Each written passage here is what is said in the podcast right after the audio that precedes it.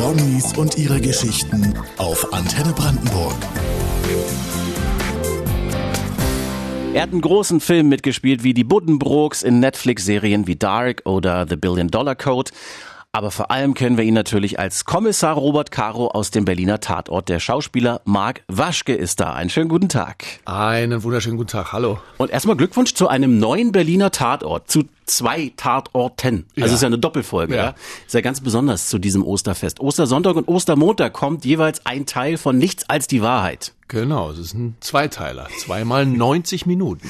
Also es ist ja erstmal so ein Ding, wenn man sagt, aber wir machen zwei äh, Teile, wer bleibt denn überhaupt da dran? Und äh, glücklicherweise hat sich das vom Sendetermin her gefunden, dass wir das an Ostern machen, so dass man sich auch noch wirklich erinnern kann, was gestern Abend da äh, gelaufen ist. Und dann hat man natürlich viel mehr Raum, diese Geschichte auszubreiten und kann die Figuren nicht nur so antippen, wie man das sonst manchmal macht, sondern da wirklich in die Tiefe gehen. Und bei dem Thema macht das auch richtig Sinn, finde ich.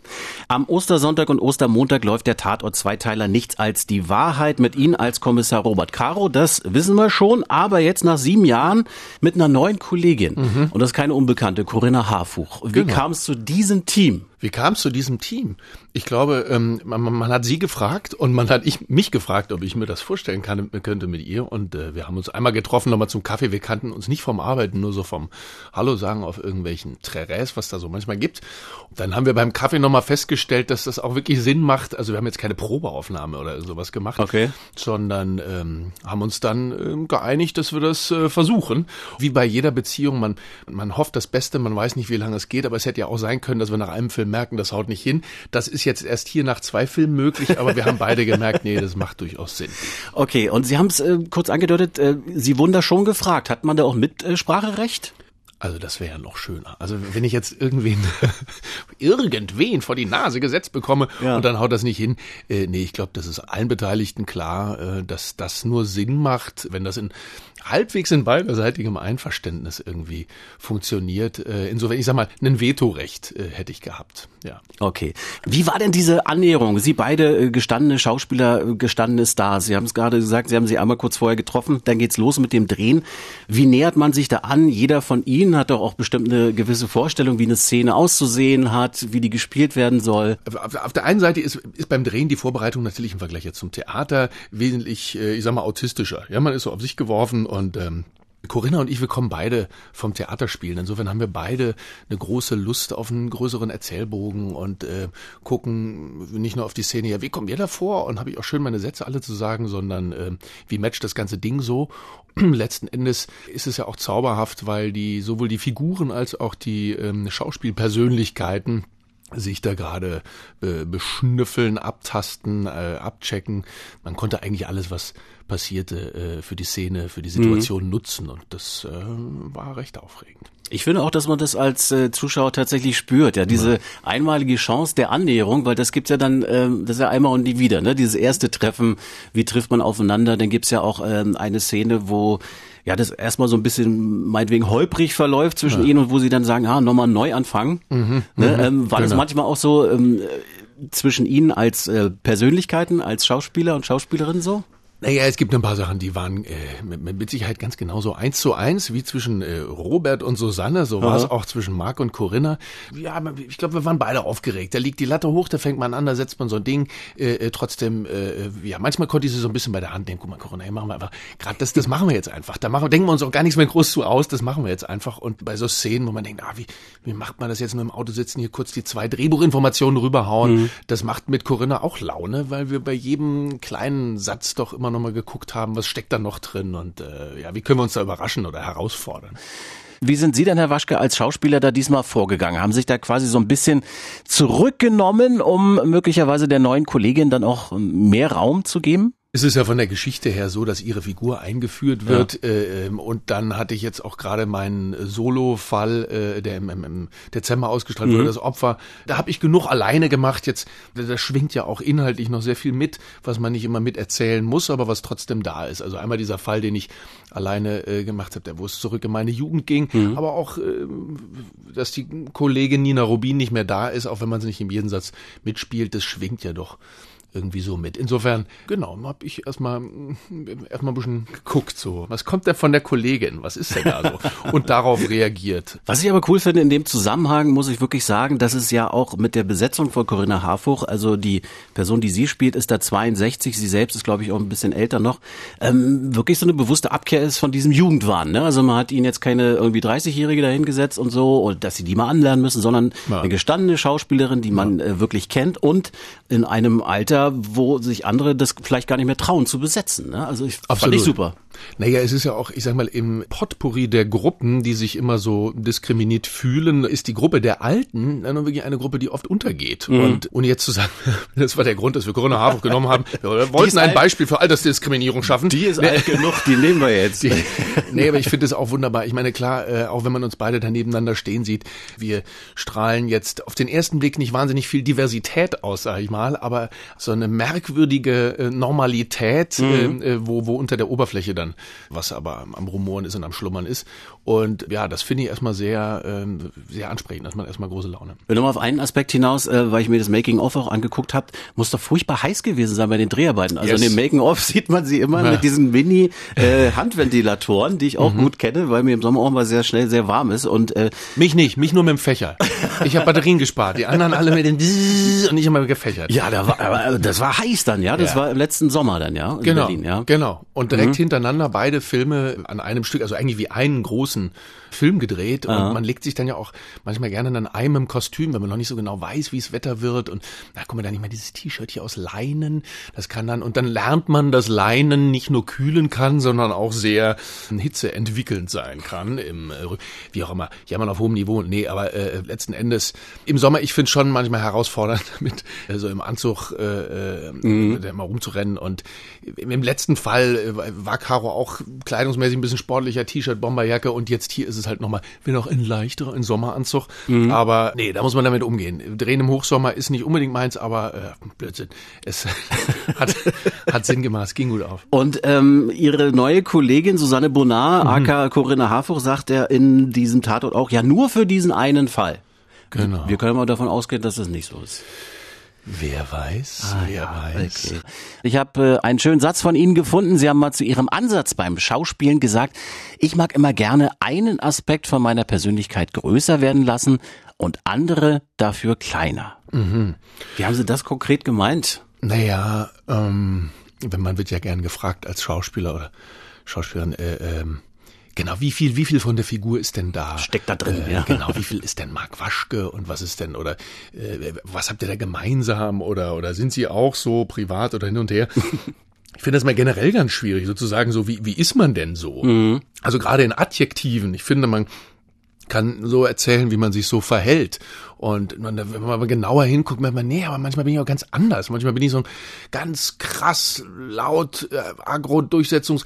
Und dann wieder ganz anders. Dann bin ich ganz, ganz, wie ist das denn? So, und ähm, mir hilft's auch durchaus beim Spielen, ohne das jetzt irgendwie therapeutisch hier so überzubewerten, aber mich selber so abzugrenzen gegen die Figur, dass ich so mitkriege, ah, guck, da ist der, da tickt der, glaube ich, gerade wirklich ganz anders.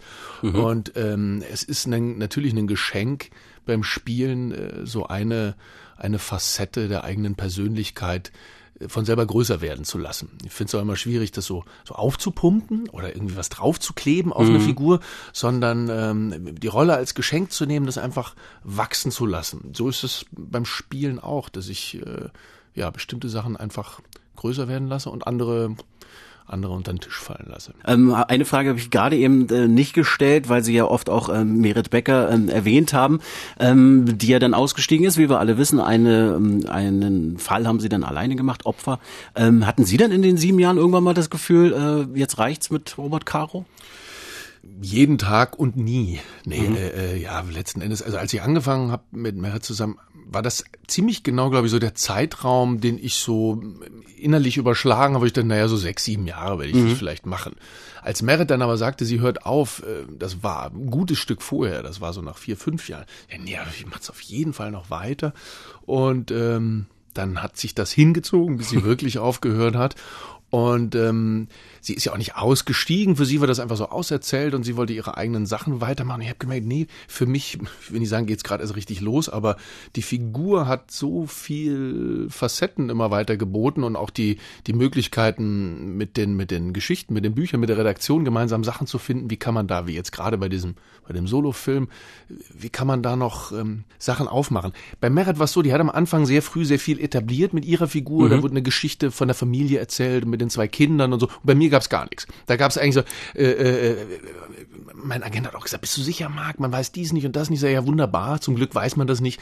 Dann kann man das wie sich von selber erzählen lassen. Auch als, als im dritten Film diese äh, homosexuelle Liebesszene mhm. kam. Und dann kannst du, ja, was ist denn jetzt? Wir müssen uns echt, wir müssen uns verhalten, wir müssen die, die Interviewfragen, äh, Anfragen beantworten. Ist er jetzt schwul oder ist er jetzt bisexuell? Was ist er denn jetzt? Vielleicht müssen wir es nicht erklären. Vielleicht erzählen wir es einfach in den Geschichten weiter, wie er sich ja. verhält. Und äh, das macht große Freude und ähm, da habe ich auf jeden Fall Lust, noch ein, äh, ein bisschen weiterzumachen.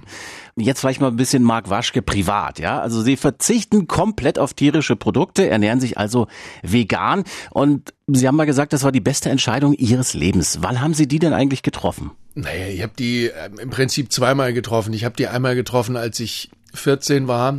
1986, da kannte noch niemand das Wort vegan, aber ich habe das irgendwo damals sogar schon aufgeschnappt mhm. und nannte das dann auch kurz so, bin aber nach einem Jahr oder so wieder zur vegetarischen Ernährungsweise zurückgekehrt und habe dann auch irgendwann nochmal angefangen, Fisch zu essen und irgendwann sogar wieder Fleisch und habe erst jetzt vor vier Jahren den Weg dahin zurückgefunden. Aber ich sage immer nicht, ich bin Veganer. Mhm. Ich sage lieber, ich ernähre mich vegan und äh, oder vorwiegend vegan. Es gibt Situationen, wo es dann ähm, in Südportugal auch mal passiert ist, dass ich einen Fisch äh, mitgegessen habe, ähm, wo ich zumindest dachte zu wissen, wo der herkommt.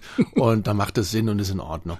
Also mit das Aufregendste bei einer äh, Kost, die ohne tierische Produkte auskommt, finde ich erstmal zu gucken, ja, das heißt ja nicht das andere einfach weglassen, sondern äh, äh, Gemüse, Pflanzen, alles neu zu entdecken mhm. beim Kochen und zu gucken, was kann ich damit machen? So eine rote Beete, wie, was kann ich mit, was ist damit alles möglich? Oder mit der Sellerie oder äh, Rübchen meinetwegen. Ganz ja, genau, ja. fantastische Sachen sind da mhm. möglich. Kochen Sie denn selber auch gerne dann begeistert? Auf jeden Fall. Ja, ja. cool. Also ich finde es alleine kochen, wenn, wenn, wenn ich irgendwo unterwegs bin, ein bisschen anstrengend. So. Ich mag schon auch den Akt dann äh, des gemeinsamen Essens und äh, Sachen auf Tisch stehen. Wobei es auch äh, äh, manchmal, wenn ich so weiß, jetzt bin ich eine Woche alleine zu Hause, so Sachen auf, äh, auf Vorrat kochen, in den Kühlschrank stellen und dann einfach wirklich wissen, guck, ich kann das, das mit dem kombinieren und das und das ist auch noch da. Haben Sie dann irgendwie ein Lieblingsveganes Essen, Rezept, irgendwie, was Sie vielleicht auch für Einsteiger empfehlen können, außer Pommes mit Ketchup? Was ja auch vegan ist. Hm, auf jeden Fall. Ne? Es ist so vieles vegan, ja. äh, äh, was man immer gar nicht denkt.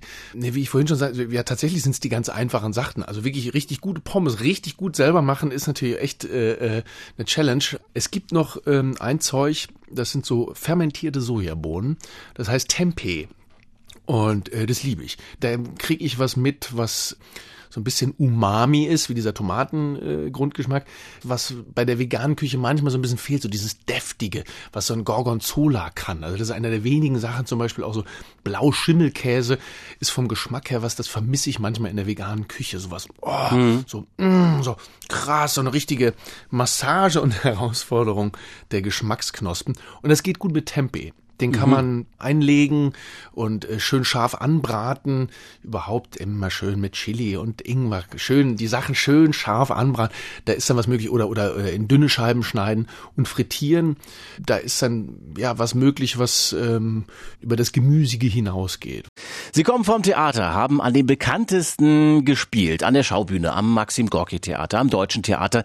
Und lieben es natürlich immer noch sehr, Theater zu spielen. Was äh, mögen Sie da ganz besonders? Am Spielen am Theater? Das Spielen für mich geht für mich nicht um den Moment, ah ja, ich mache das nur für mich. Äh, ich mache es natürlich auch fürs Publikum, aber es ist so eine Balance. Wir, wir Schauspieler können das auch eigentlich ohne euch machen, aber es ist schön, wenn ihr da seid. Mhm. Reden wir mal, Herr Waschke, über Ihre Schauspielanfänge.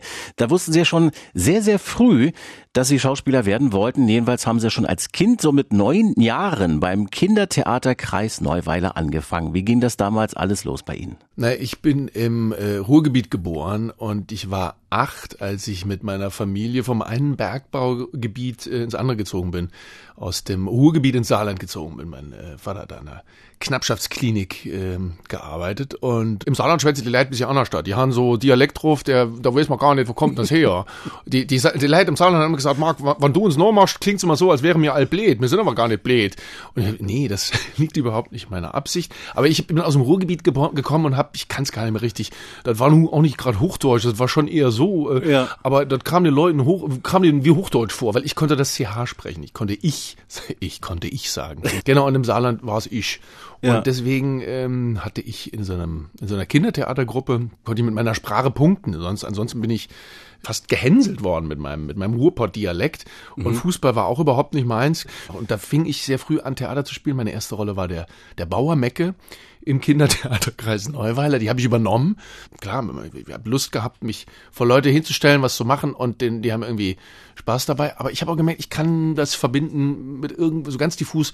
Ich kann mal was von mir erzählen. Es war eine Art, äh, mich auszudrücken und mich da in die in die Welt zu werfen andere machen das auf dem Fußballplatz. Ich hätte es auch gern gekonnt auf dem Fußballplatz, aber ähm, es hat nicht sollen sein. Ähm, ja, zum Glück, äh, glaube ich. Also für viele. wer weiß, wer weiß. Äh, ja, dann äh, der Umzug nach Berlin und dann waren sie an der berühmten Ernst Busch in Berlin. Das ist eigentlich auch äh, vielen bekannt, die sich jedenfalls mit Schauspiel auseinandersetzen, die Sie auch kennen. Und diese berühmte Klasse, ja, mit all den Namen. Fritzi Haberland, Nina Horst, David Striso oder Lars Eidinger. Ist man dann noch möglicherweise heutzutage in Verbindung oder war das einfach damals, okay, das war die Klasse, das war die Generation und dann geht jeder seinen Weg und dann ist gut. Die Branche ist dann ja doch auch einerseits überschaubar, so dass man sich immer wieder mal über den Weg läuft. Lars und ich waren jahrelang zusammen am gleichen Theater. Ja, Schaubühne. Äh, äh, genau, oder sind's. Äh, und mit Nina habe ich da auch äh, später, sie kam dazu 2012 oder so zweimal gespielt. Bella Figura von Jasmina Reza und äh, die kleinen Füchse. Mit David habe ich mal hier und da gedreht, mit Fritz hier das Gleiche. Es ist erstaunlich eigentlich, wie prägend. Das ist vielleicht was aber auch die Zeit, so Ende der 90er, wo wir alle, die meisten von uns nach Berlin gekommen sind mhm. und dort eine Stadt in einem sehr krassen Umbruch erlebt haben. Alle in, die meisten in irgendwelchen Altbauten im Osten irgendwo gewohnt haben und Kohlen geschleppt haben und diese krasse Gentrifizierung äh, noch bevorstand, so ja. von Berlin Mitte, so dass man einerseits nachts äh, äh, das Partyleben zelebriert hat, während man äh, das Studium an dieser altehrwürdigen Ernst Busch damals noch ganz weit draußen in Niederschweineöde, äh, Schöneweide und ähm, Genau, die ist auch jetzt zwischen mitten in Mitte, die Schule. Man fragt sich auch, wie die Leute, die dort jetzt lernen, noch von sozialen Widersprüchen was erzählen wollen, weil sie direkt vor der Haustür eigentlich nur ähm, überteuerte Eigentumswohnung vor der Nase haben. Stimmt, da ist was dran. In Sachen Theater, da haben sie ja gerade einen echten Ritt hinter sich, und zwar in London. Genau. An dem berühmten Donmar Warehouse genau. Theater. Da, äh, da waren auch schon irgendwie tatsächlich Nicole Kidman, Ewan McGregor, Gwyneth Paltrow und so weiter. Die waren jetzt nicht alle mit in meinem Stück Nein, dabei, aber, aber die waren früher schon mal da. da. Genau. Ähm, wie kam es dazu? Und vor allem, erzählen Sie mal, das war doch eine relativ spontane Aktion, oder?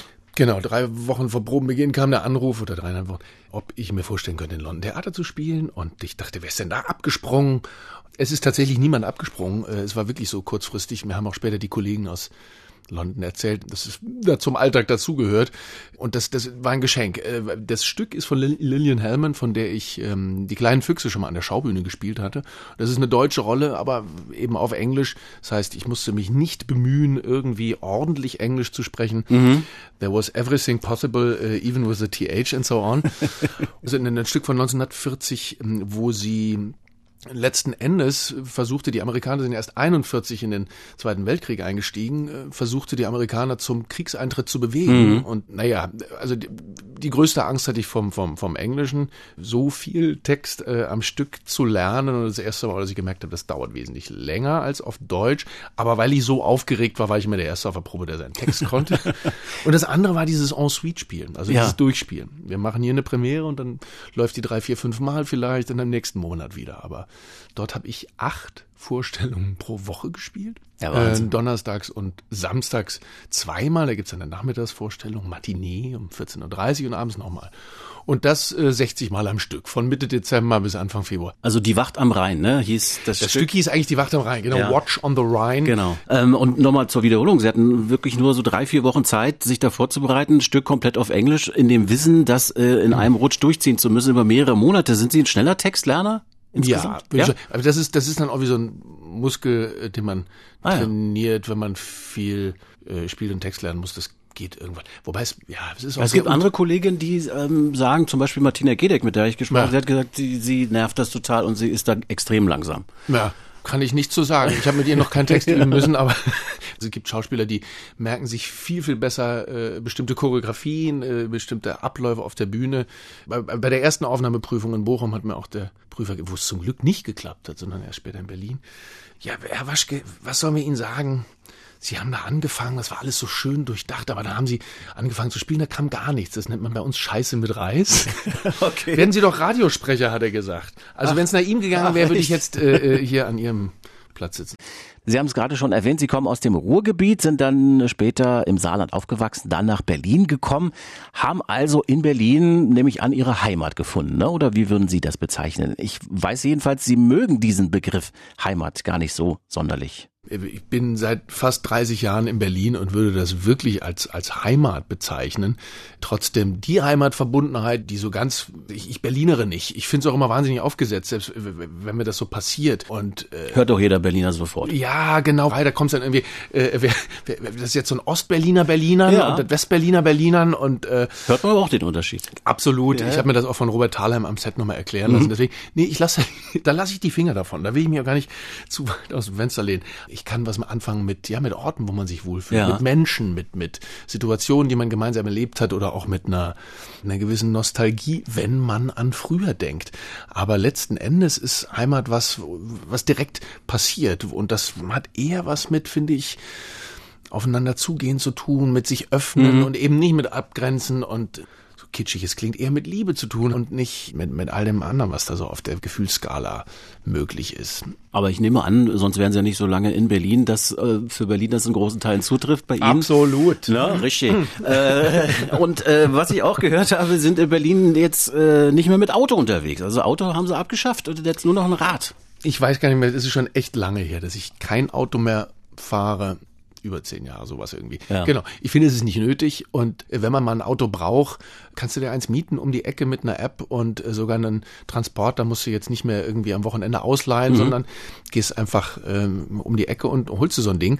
Und ansonsten ähm, finde ich, ja, hat sich ja pandemiemäßig auch das Fahrradnetz durchaus ganz, ganz geil entwickelt in der Stadt, ähm, wo man jetzt nicht an jeder Kreuzung Angst haben muss, gleich äh, umgefahren zu werden. Mhm. Ich stehe auch echt nicht so drauf. Ich mag wirklich lieber die Luft äh, spüren beim Fahrradfahren. Mhm. Äh, ich mag gehen oder laufen. Längere Autofahrten äh, versuche ich zu vermeiden, genau. Wenn es irgendwo, dann fahre ich lieber Zug. Und stimmt es, dass er Marc Waschke öfter mal mit dem eigenen Klapprad unterwegs ist, ja? Äh, absolut, ja, ja. ja. Faltrad. Faltrad. Faltrad. Kann man ja im ICE mitnehmen oder in der ja, S-Bahn ohne Ticket. Fahrradfahren finde ich schon, ja, würde jetzt auch kein Kult draus machen. Ich mache aus nix einen Kult.